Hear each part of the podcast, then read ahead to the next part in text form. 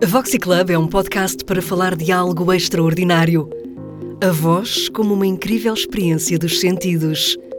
Um espaço de conversa onde recebo profissionais com um traço comum. Uma voz inspiradora a que ninguém fica indiferente. São vozes que fazem parte da nossa vida, algumas que nos acompanham desde sempre e integram as nossas memórias, outras que acabamos de conhecer, mas não queremos deixar de ouvir. Eu sou a Rosa Gonçalves, bem-vindo ao meu clube. Novo episódio do Voxy Club e hoje tenho o gosto de ter comigo uma convidada que há anos estuda e ensina voz. Atriz, professora, cantora lírica, é dona deste instrumento extraordinário.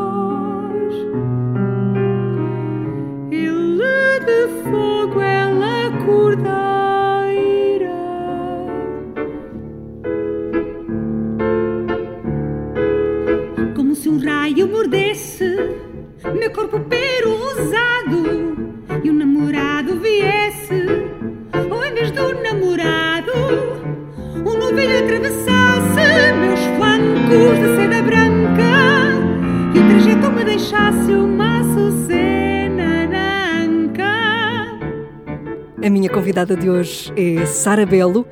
Sara, obrigada pela oportunidade de estarmos hoje aqui a conversar. Obrigada eu. É um grande prazer e fico muito honrada com o convite. Muito obrigada. Sara, grande parte do teu percurso tem sido dedicado ao estudo da voz e a voz foi inclusive eh, o tema da tua tese de doutoramento em artes. De onde vem este interesse pelo estudo da voz? Como é que isto começou? Olha, uh, estava agora a caminho de, uh, daqui do estúdio e estava a pensar em dois momentos muito importantes que me fizeram realmente pensar na voz de uma forma uh, diferente. Portanto, eu estou a falar de algo que aconteceu quando eu tinha uns 16 anos. Antes disso, eu já estava muito interessada em teatro, portanto, já era a ideia já era seguir por aí e também já tinha namorado o canto, mas não de uma forma muito séria. Foi um flerte. Foi um flerte com a música. Aliás, muito culpa de amigas que tinha na altura, que ainda hoje continuam ligadas à música. Mas dizia eu, houve dois episódios que me fizeram pensar muito. Portanto, eu deveria ter uns 16, 17 anos. E na altura houve um festival que eu acho que se chamava Todos os Teatros, ou uma coisa do género. Era um festival internacional muito interessante. Eu comprei o cartão e estava muito interessada em, em, em beber tudo o que havia sobre teatro. E então uh, lembro-me de ter ido ver, eu peço desculpa porque há pormenores que eu não me lembro, por exemplo, não me lembro do nome da companhia, mas lembro do nome de um espetáculo que fui ver eh, no convento do Beato, que se chamava Trilogia Antiqua. E eles fizeram um espetáculo que me tocou tremendamente. Uh, Lembro-me, por exemplo, nos corredores havia uma cantora careca, uma, uma cantora, não, uma atriz careca, toda nua, em cima de um palanque, um, a passear e a dizer texto. Lembro-me de estar numa sala enorme, cheia de velas, e, um, enfim, os atores falavam, falavam uma língua que eu não conhecia, nem conheço, mas eu lembro-me de ficar tão absorta, tão um, aquele poder da presença cênica tocar-me de tal maneira que eu pensei, eu não preciso das palavras. Não é fundamental eu ter essas palavras para eu estar com estas pessoas e sentir este poder que é estar em cena, que é a voz se espalhar no espaço e nos envolver. E portanto eu lembro-me dessa sensação, dessa, dessa constatação de que as palavras eram eu vou pôr entre aspas, meramente qualquer coisa que estava em cena, mas que era mais um, mais um, mais uma coisa. As outras coisas também eram muito importantes. Portanto, entendias mesmo não entendendo o que era dito. Exatamente, exatamente. E nesse festival também lembro-me de outra companhia que trouxe um espetáculo com um caráter muito mais cómico. Lembro-me que foi no Teatro da Trindade e que era sobre o Capuchinho Vermelho, uma companhia brasileira. Eu, por acaso, acho que na tese até refiro isto.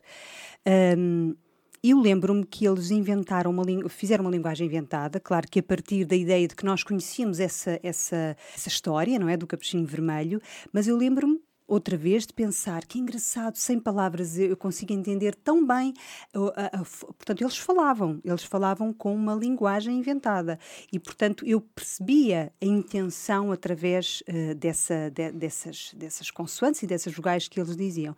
E, portanto, lembro-me que de, nessa altura, digamos que alguma coisa me estremeceu, fez estremecer nesse sentido de perceber que, a, a digamos, a voz falada é muito mais do que as palavras que são ditas. Pronto, e esta ideia é uma ideia que está na minha tese e que não, e que não, é, não é minha, porque há outra, por exemplo, há uma filósofa que eu, que eu refiro muito na tese, que é a Cavarero, Adriana Cavarero, uhum. que refere exatamente isso, esse outro discurso que está para além daquilo que é dito.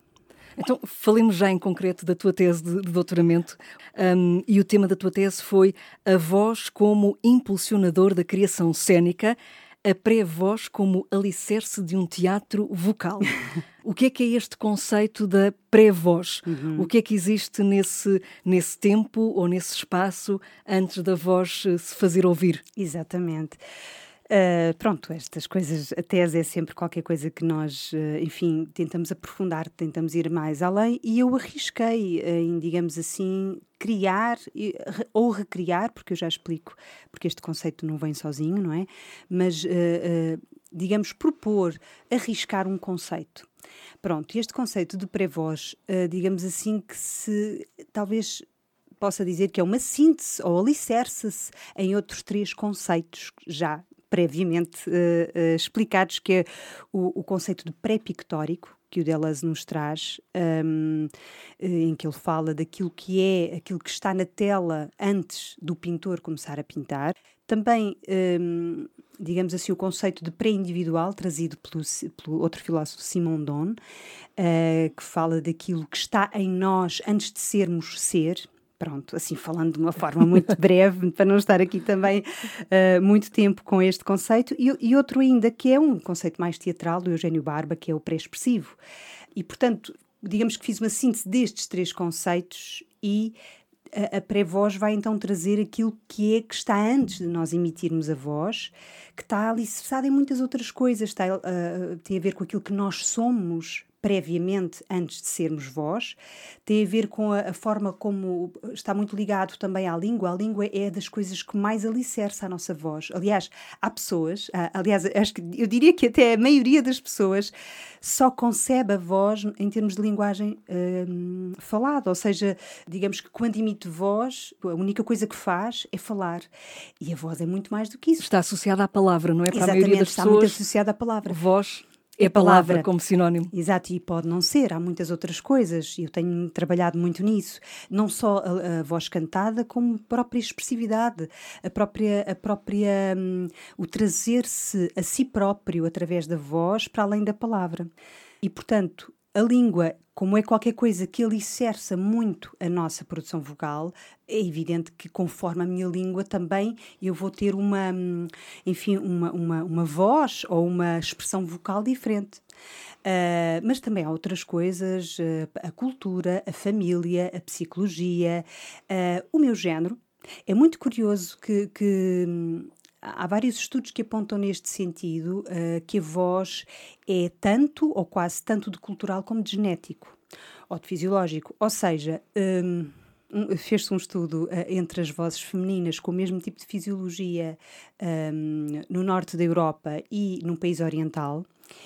E constatou-se que me, a, me, a, mesma medida de, de, de, de, laringe, portanto, a mesma fisiologia, num país produzia uh, uma, um, portanto, a fundamental era muito mais grave, no caso do norte da Europa, do que no país asiático. E isto tem muito de cultural, tem muito de, daquilo que nós concebemos como possível para a voz em termos de sociedade.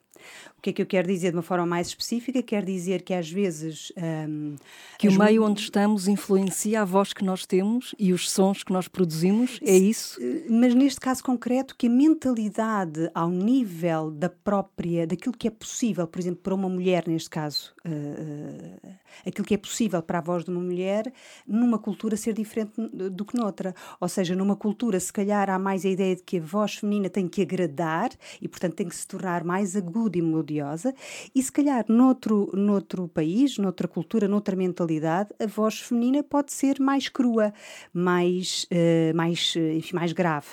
Uh, isto é muito curioso, isto dava pano para mangas. Por exemplo, uma cantora como a Diamanda Galas, não é? Que traz sons uh, do horrível, do grotesco, do feio, digamos assim, isto é subjetivo.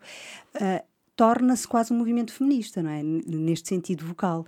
Uh, porque vai para um território não explorado pela voz feminina. Exatamente, vai para uhum. o território da bruxa, da, da, da, da feia, da, da, daquilo que é agressivo e que muitas vezes não é permitido à voz da mulher. Isto é um, um campo que me interessa muitíssimo. Talvez por isso te dediques tanto ao experimentalismo, não é? Exatamente. Tem marcado muito o teu percurso essa vontade de a experimentar até onde é que a voz te pode levar ou o que é que podes transmitir com a tua voz? Exatamente, exatamente. É quase como se nós somos um ser muito imenso, não é? Cada um de nós tem muitas coisas e é como se muitas vezes a nossa voz se cingisse a um estilo vocal ou a um estilo de fala e, portanto, eu procurasse esbater essas barreiras e perceber que uh, a voz pode ser tão grande quanto nós nos exploremos também como pessoas. Uh, e este campo, volto a dizer, não, não, não estou sozinha, há, há, alguns pesquisadores que me acompanham e que eu, enfim, que eu me baseio muito e que, e que vou, recorro muitas vezes quando me falta às vezes coragem, como a Fátima Miranda, a Meredith Monk, o Henrique Pardo, o Alfredo Wolfson, Portanto, são pessoas que são, o Roy Hart, evidentemente, são pessoas que exploraram este, este tipo de ideia da voz ser, poder acompanhar a nossa, a nosso, o nosso ser, não é? E, portanto, poder ser grave, aguda, feia, bonita, uh, pronto, ter todas as matizes que nós temos. Uhum. Sara, eh, voltando um pouco atrás, há pouco falavas no, numa espécie de, de histórico e de bagagem que todos nós trazemos essa, eh, essa bagagem revela-se em qualquer circunstância, eh, nas nossas interações do dia a dia, eh, no nosso trabalho? É, é algo que se revela através de nós facilmente? Essa, essa questão da bagagem, dessa história que nós trazemos, vai influenciar muito a forma como nós nos permitimos ter voz. O ter voz também é um ato político, não é? Um ato. É, é qualquer coisa que nós uh, temos que abrir um espaço temos que abrir um espaço. Esse espaço também é política, esse espaço é social. E às vezes, por vários motivos, nós não abrimos esse espaço. Uh, pronto, uh, por exemplo, muitas vezes esse espaço é diminuído em relação, por exemplo, ao género feminino, não é? portanto, às mulheres, por exemplo, ou é diminuído em relação a minorias não é? E por, porquê? Porque há uma, uma, uma, tradição histórica de que aquelas pessoas não podem ou não devem ter voz, não é? E, portanto, abrir espaço para isso pode estar ligado a essa ideia de eu me permitir ter voz. Uh, mas isso pode ter muitas outras razões. Uh, a própria pessoa pode se limitar a si própria a abrir esse espaço por razões psicológicas, da forma como cresceu na sua própria família. Uh, muitas vezes pode não lhe ter sido dado esse espaço ou não ter sido permitido esse espaço vocal, ou por exemplo, um, se uma pessoa teve muitos ou poucos irmãos, se essa gestão fez com que a pessoa tem que falar mais alto que os outros ou tem que se calar e não, e não, não ter voz. E, portanto, esse hábito de ter voz ou não ter voz, de, de se permitir ter voz, é qualquer coisa que está tão impresso em nós desde, desde as primeiras sensações.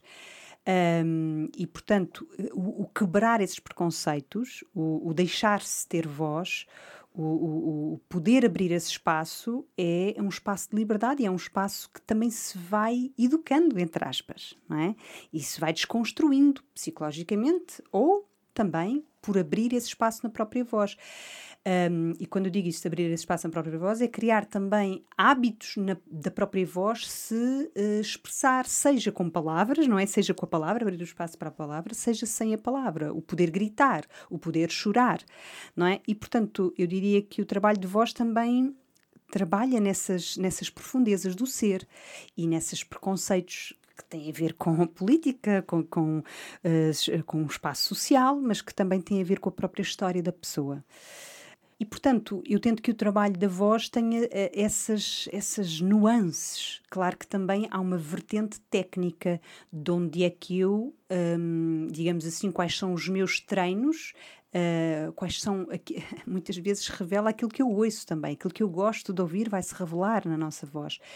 Portanto, o treino, ou aquilo que eu aprendi a, a, a, a, fazer com a voz, aquilo que eu, que eu estou mais habituado a, fazer com a voz, claro que vai influenciar quando eu crio com a voz, não é? Quando, eu, quando, eu, quando ela aparece. Um, e portanto, uma pessoa que esteja muito habituada a fazer um treino mais lírico, com certeza que se eu deixar a voz livre, vai aparecer isso. Se, eu, se uma pessoa tem um, um treino com a voz ou, ou está habituada uh, enfim, a, a, colocar a voz de uma certa maneira, a gritar, por exemplo, isso vai aparecer, ou fazer belting, vai, isso, isso pode aparecer quando eu crio. Portanto, eu, eu se desenvolver também tecnicamente, vou, vou aproveitar esse desenvolvimento técnico para a minha liberdade portanto eu sou também tecnicista. eu queria apenas deixar aqui uma nota para quem tiver curiosidade um, e interesse por este tema. Uh, a tese de doutoramento da Sara está disponível online.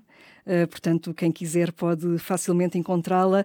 Uh, e a peça inclui, a peça, aliás, a tese inclui a peça Magma, uh, que é também uma peça da tua autoria e que serviu de suporte a esta mesma tese de doutoramento uhum. e que foi um exercício de solo vocal uhum, da tua uhum. parte também muito, muito rico e que pode também ser, ser visto. Está a ouvir Voxy Club. O que é que surgiu primeiro, Sara? Foi o estudo da voz que impulsionou o teu crescimento como profissional ou foi a tua vontade de querer ser melhor atriz, melhor cantora que te levou a estudar mais a voz?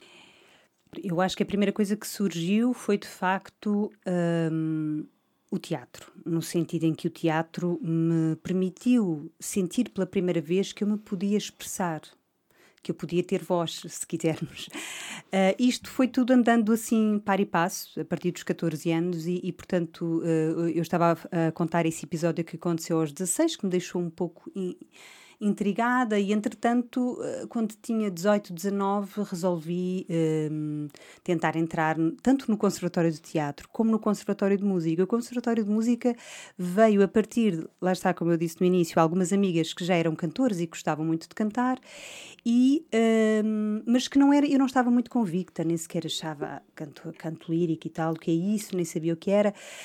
Um, mas fiz os dois, entrei nos dois e disse assim: olha, vou fazer os dois. Era possível a nível de, de horário, claro que andei a correr de um lado para o outro, e portanto começou dessa forma. Mas a minha, digamos, aquela, aquela aquela coisa que eu queria mesmo fazer era teatro, era ser atriz. E fui, e portanto, e, e, e era, e foi isso que sempre me, me, guiou. O canto lírico surgiu um bocadinho por. Hum, porque de repente a minha voz se tornou lírica. Eu estava uh, uh, nas aulas com o professor José Carlos Xavier, que infelizmente já morreu há, há, há pouco tempo, e, e de facto a voz foi Uh, foi dando de si, foi, foi, foi, foi conseguindo fazer aqueles sons que eram líricos e portanto foi quase um acaso eu, eu uh, ser cantora lírica. Eu nunca persegui uma carreira de, can de, de cantora lírica tradicional. Talvez porque a minha paixão de facto é o teatro, mas acabei por fazer muitos espetáculos em que cantei lírico, em que e, e pronto, e, e cantei, enfim, coisas mesmo de repertório de ópera e canto, cantava e canto. Uh, e portanto, digamos que eu tenho dois amores, não é? que em nada, que em muita coisa também são iguais, por acaso têm muitas coisas a ver uns com os outros. Em termos de meio são muito diferentes, mas em termos de cénicos eles casam muito bem, que é a música e o teatro. Queria só precisar em um, um aspecto que, que referiste e, e, que eu gostava que explorássemos um pouquinho mais. Relativamente ao canto lírico, um, a tua voz era a voz ideal para o canto lírico ou tinhas esse gosto e foste treinando a tua voz para essa, digamos, especialidade? Como digo, eu não, eu não disse assim, ah, eu quero ser cantora Assim como disse, eu quero ser atriz, eu não disse eu quero ser cantora lírica para mim própria. Eu, de repente, quando dei por mim, conseguia cantar lírico. Portanto, uh, foi um processo até demorado, lá está, porque eu não, não tinha esse, esse. Se calhar, se eu tivesse esse objetivo, teria sido mais rápido, mas eu lembro-me que só talvez ao fim de quatro ou quatro anos de, de, de aulas de canto é que eu senti que de facto, oh, olha, tá, olha, dá para isto, ai que engraçado. Quer dizer, surpreendeu-me até isso.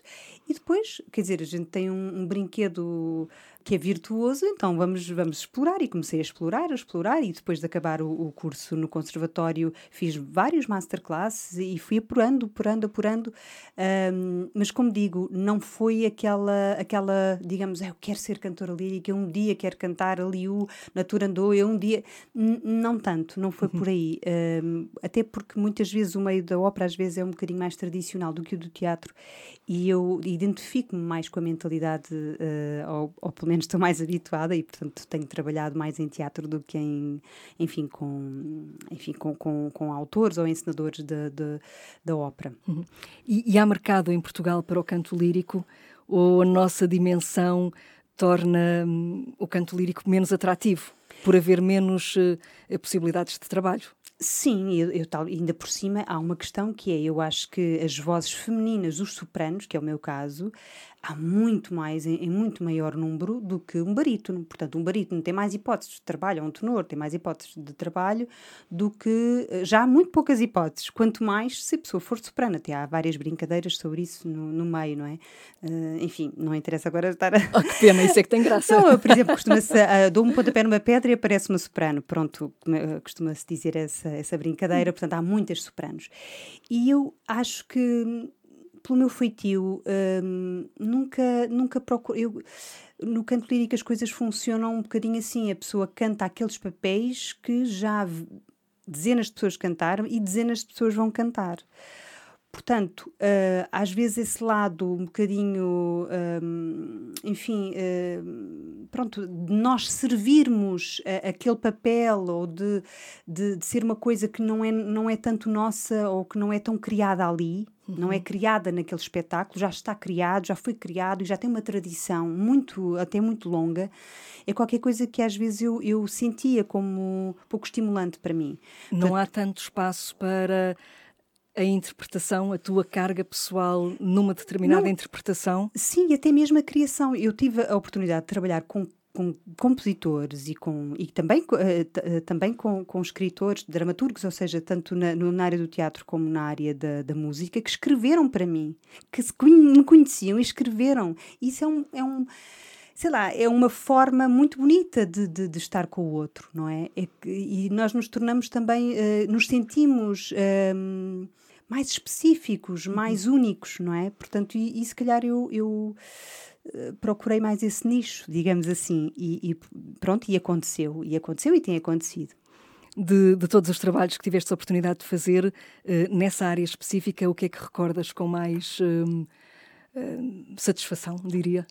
Uh, pronto, eu, há assim alguns trabalhos que eu fiz que me, que me marcaram bastante. Uh, um deles foi o Quixote, que foi com o Teatro Bando, e o Jorge Salgueiro, que é o compositor, enfim, digamos, residente, ou, ou portanto foi durante muitos anos, eu penso que ainda é, uh, residente do Teatro Bando, uh, fez uma obra muito longa e muito complexa em que um, os dois cantores, que era eu e o Bruno Uca, cantávamos todas as personagens que que, que intervinham. Uhum. Pronto, uh, esse trabalho, uh, portanto, que foi uma ideia do, do João Brites, um, que tinha a ver com uma, um, uma companhia de, de, teatro onde o João tinha trabalhado na Bélgica, que se chamava Tone, e que uh, consistia num, enfim, num teatro em que havia marionetas e que os atores faziam as vozes das personagens. Então, baseado um bocadinho nessa ideia, ele um, colocou vários bailarinos que faziam, digamos, a movimentação e a boca das personagens, e eu e o Bruno Luca cantávamos Cantavam. todas as, as personagens, portanto, com vocalidades diferentes. Portanto, eu desde fazer vocalidade lírica, que era a personagem principal, que era a Dulcineia, que neste caso tinha sido trocado o género, ou seja, ela era, era o Quixote, pronto, mas com uma personagem feminina. Portanto, era, era, e depois eu fazia também outras personagens que tinham, por exemplo, uma, uma forma de cantar mais pimba, outra forma de cantar mais gutural, portanto, ia variando essas, essas as vocalidades das próprias figuras que cantavam. Diga, mercê agora que isto também é encanto e que aquela mochitona que ali está, mas aquele rufião são gigantes. Oh, Teresa, oh, Teresa, Teresa, oh, Teresa, oh, Teresa, Teresa, oh, Teresa, eu não sou tão tola como me fazes.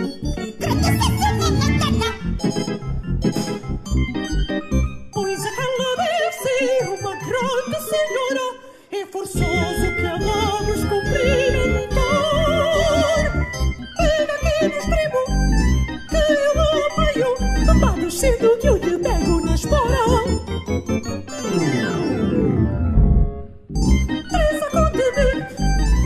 Que fiquei descomposta. Senhoras levantem-se, senhoras levantem-se, senhoras senhoras levantem-se. Honrada cavaleira tenho não Não me arrependo de ter caído Mas agora que se um burro me derrubar Uma jumenta me levantar Senhora, dizei-me como vos chamais, senhora, dizei-me como vos chamais, dizem. Sou a Dulcinea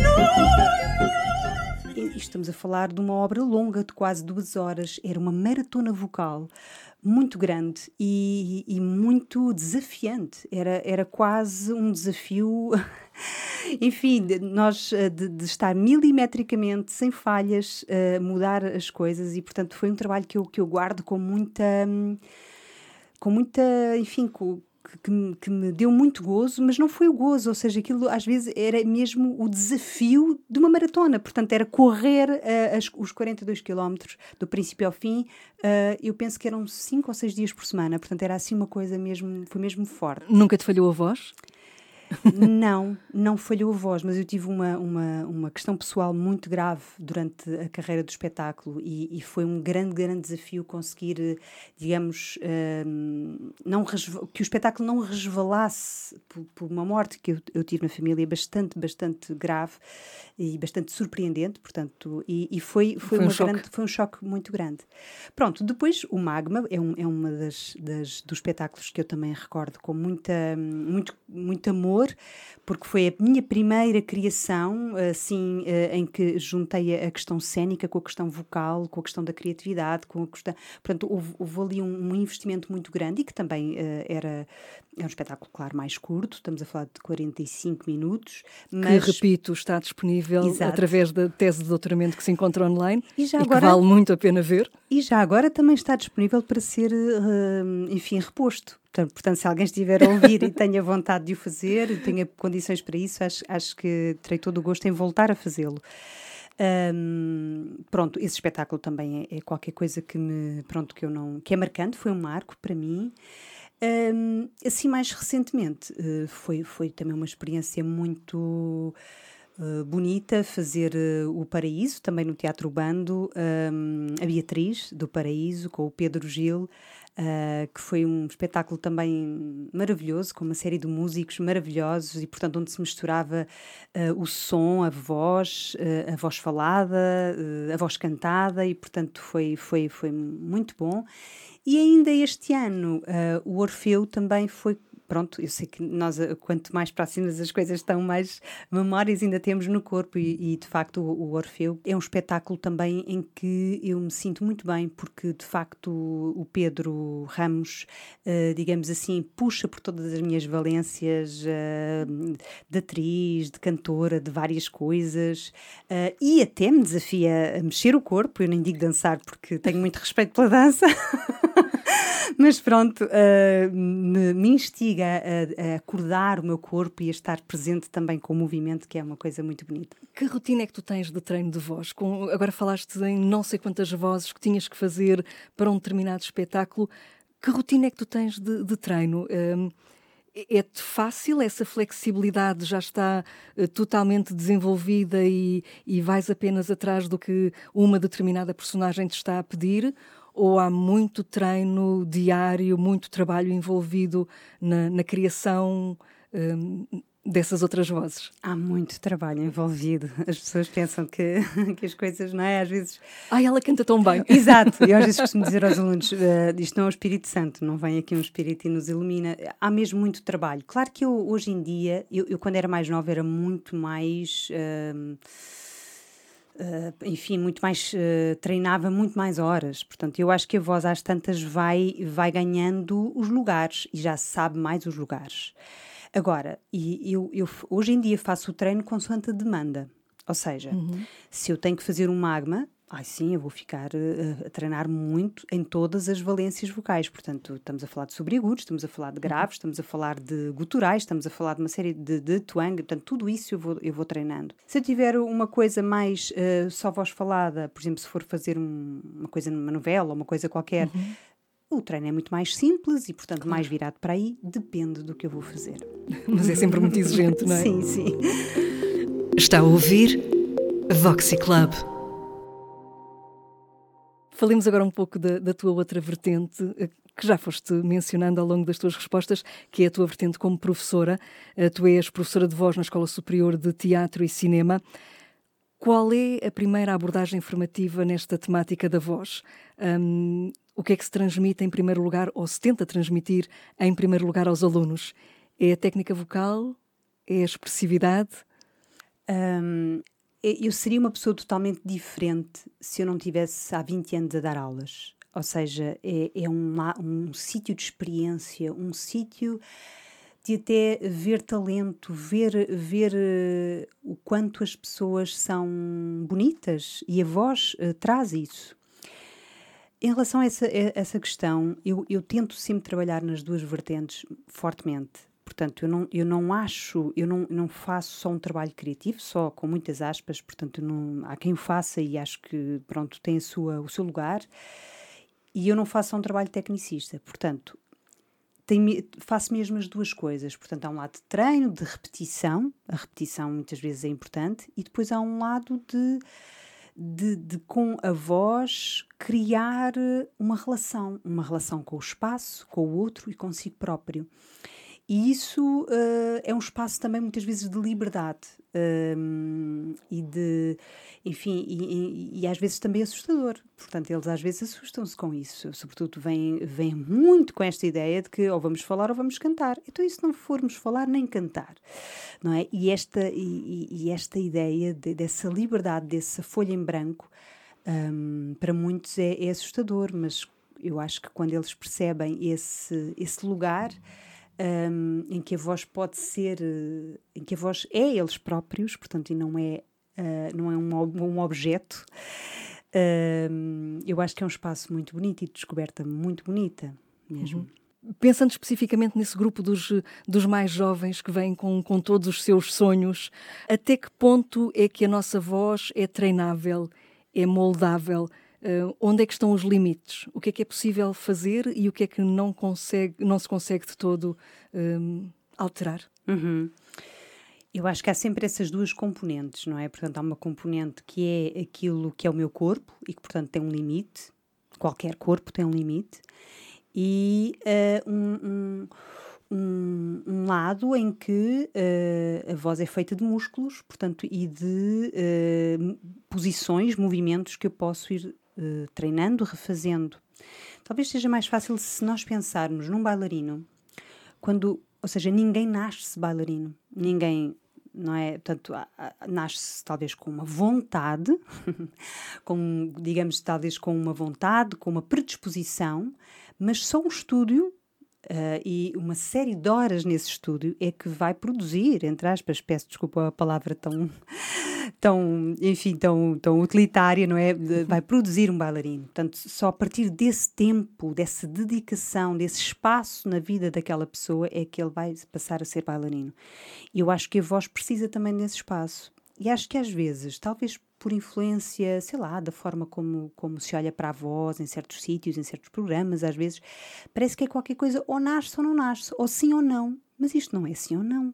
Não há sim ou não. Todos nós temos uma voz e todos nós podemos trabalhar a partir do que temos e, e, e, e amplificar, eh, desenvolver muitíssimo. Portanto, eh, se nós pensarmos que um bailarino uh, dedica aquele tempo e, e, e o seu corpo fica de determinada maneira, também uma pessoa que se treine vai ficar certamente diferente. Não vai deixar de ser uh, o que é, não vai deixar a essência da sua voz, não vai deixar uma série de características, mas vai passar a ser outra coisa, a nível de extensão, de timbre, tudo é, é tudo é, é, é, equalizável, vamos dizer, é, pode-se desenvolver. Portanto, eu vejo um potencial enorme.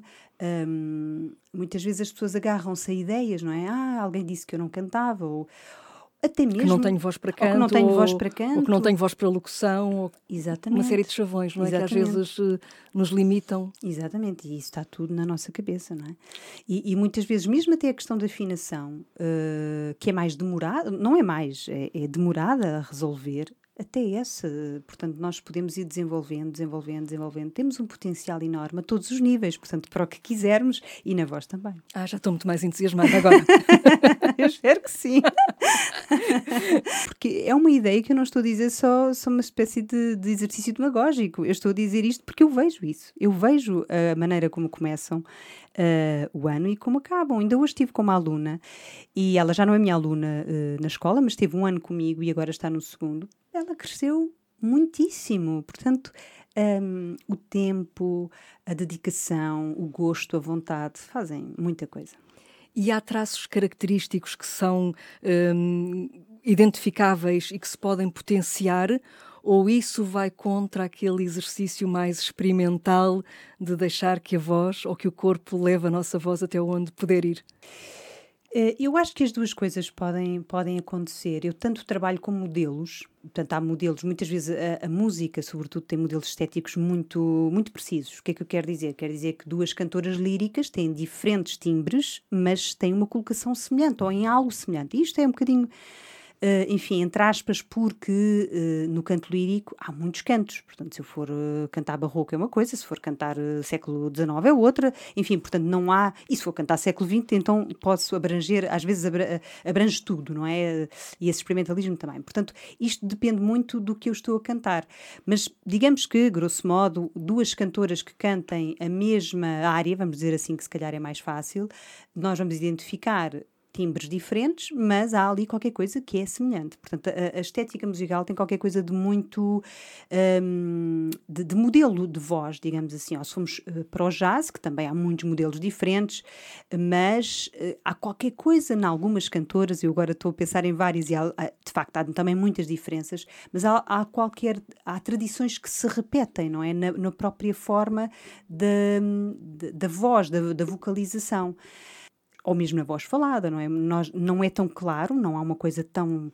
Mas muitas vezes nós queremos ter a voz do ator X ou do ator Y. Nós chamamos, e às vezes até são vozes que nos podem bloquear um bocadinho. Temos as nossas referências e vamos atrás Exatamente. dessa mesma referência. Isto para dizer que os modelos, sejam eles quais forem, são importantes. Não, não, não sou uma pessoa anti-modelos. Pelo contrário, eu acho que ao descobrirmos esses modelos, descobrimos-nos nesses modelos e descobrimos-nos vocalmente nesses modelos e depois podemos sair deles. Portanto, eu digamos que trabalho um bocadinho nas duas vertentes. Tenho os modelos, eu canto a uh, daquela forma idiomática para aquele estilo e depois desconstruo isso. E gosto de fazer isso com os alunos também.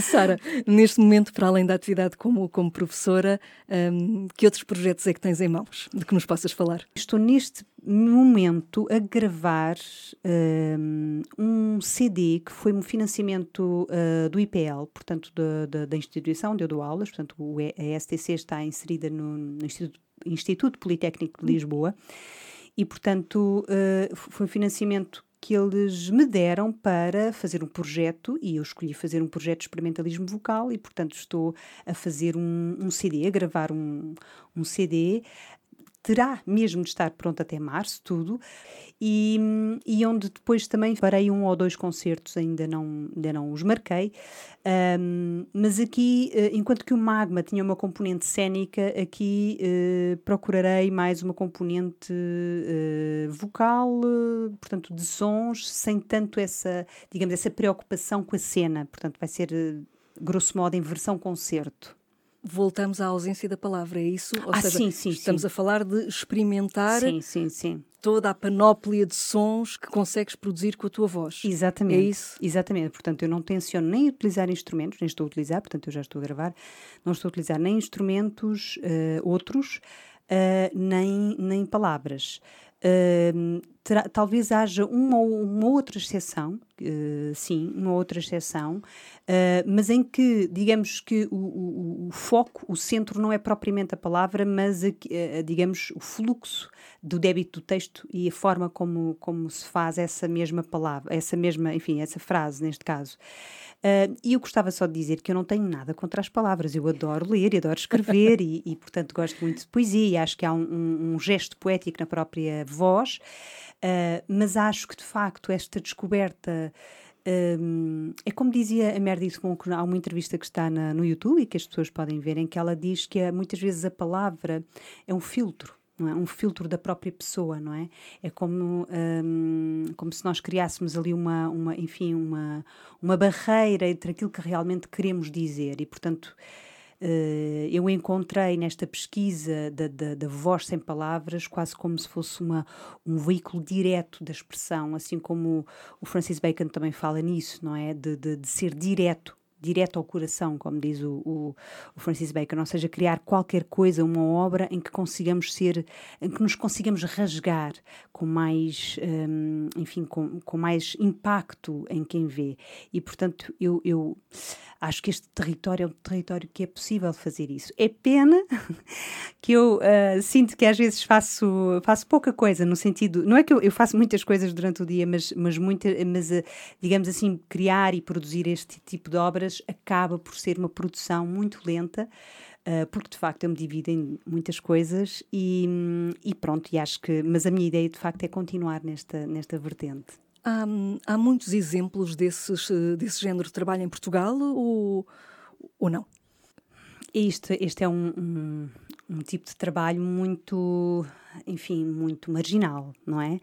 Uh, e uh, há poucas pessoas no mundo que o fazem em Portugal há mesmo muito poucas pessoas que o conseguem fazer. Eu, consigo, eu, eu conheço várias pessoas que têm, como eu, esta vontade, esta, esta, hum, esta enfim, este, este território de, de, da voz como, como algo que, que, de facto gostam e fazem, mas muitas vezes é inconsistente. O trabalho é, é, é, é como o meu, não é? Portanto, é uma coisa de vez em quando, aqui e ali.